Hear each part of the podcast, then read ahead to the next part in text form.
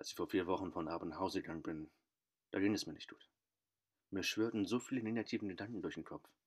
Das Coronavirus war gefährlich nahe gekommen. Atemschutzmasken und Desinfektionsmittel waren ausverkauft. Die Panik griff um sich und Fake News befeuerten diese noch. Das Coronavirus ist schlimm, keine Frage, aber die panischen Reaktionen weltweit zeigten etwas tiefer Liegendes. Wir haben Angst. Angst, die Dinge nicht mehr in der Hand zu haben, Angst vor einem Kontrollverlust. Und schlussendlich Angst davor, selber zu erkranken oder vielleicht sogar zu sterben. Beim Danken an all diese schrecklichen Dinge habe ich wirklich, wirklich Sorgen gemacht. Kurz gesagt, meine Laune war wirklich im Keller. Und plötzlich, ich wusste nicht woher, aber mir kam ein Gedanke. Dir geht's doch eigentlich ganz gut, oder? Ich meine, was ist, wenn du Gott einfach mal Danke sagst für die Dinge, die du dankbar sein kannst? Aber Danke sagen war in dieser Situation auf jeden Fall nicht das, was ich wollte. Oder auch vielleicht auch nicht konnte. Ich fragte mich auch, ob mir an diesem Tag überhaupt etwas Positives einfallen würde.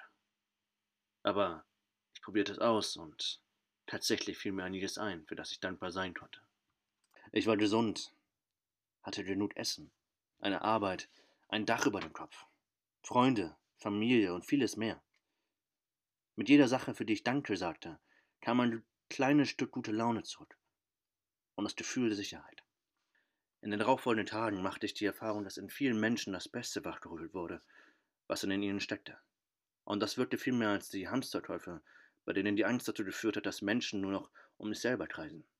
Und die, vor allem wenn es um Klopapier geht, willkommene Vorlage für Satiresendungen sind.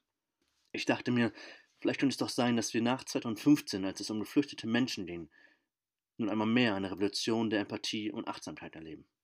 Grenzenlos nicht wie das Virus, sondern stärker als das Virus und die Angst, die es verbreitet.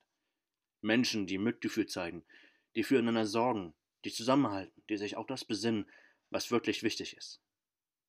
Auf den Balkonen singen die Menschen, der Mond ist aufgegangen. Andere applaudieren denen, die jetzt in den Krankenhäusern bis an den Rand ihrer Kräfte Dienste tun, um Leben zu retten. Und viele haben die digitalen Kommunikationsmöglichkeiten, von denen zuletzt so viel Hass und Spalten ausgegangen war, als Orte entdeckt, in denen Botschaften der Liebe weitergetragen werden.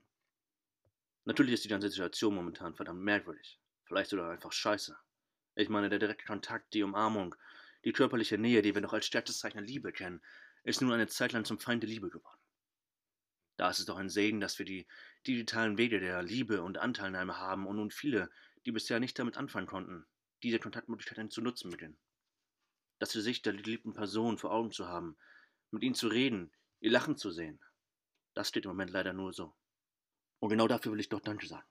Denn wir leben in einer Zeit, wo wir trotz solch einer Krise unsere Freunde und Familie sprechen und sehen können. Das würde ich sagen, ist ein geiles Wunder, oder? Und je länger ich darüber nachdenke, desto mehr wird mir klar, ich mache das eigentlich viel zu selten. Einfach mal den Blick auf die schönen Dinge im Leben zu denken, statt sich den ganzen Tag zu ärgern und wütend auf das zu sein, was man vielleicht gerade nicht tun kann oder auch einfach nicht haben kann. Ich will dich ermutigen, wieder nach den positiven Dingen in deinem Leben zu suchen und Gott dafür zu danken, vor allem in dieser schweren und schwierigen Zeit. Vielleicht hast du ja Lust, in den nächsten Tagen dir mal eine Liste anzufertigen, mit Dingen, für die du momentan dankbar bist.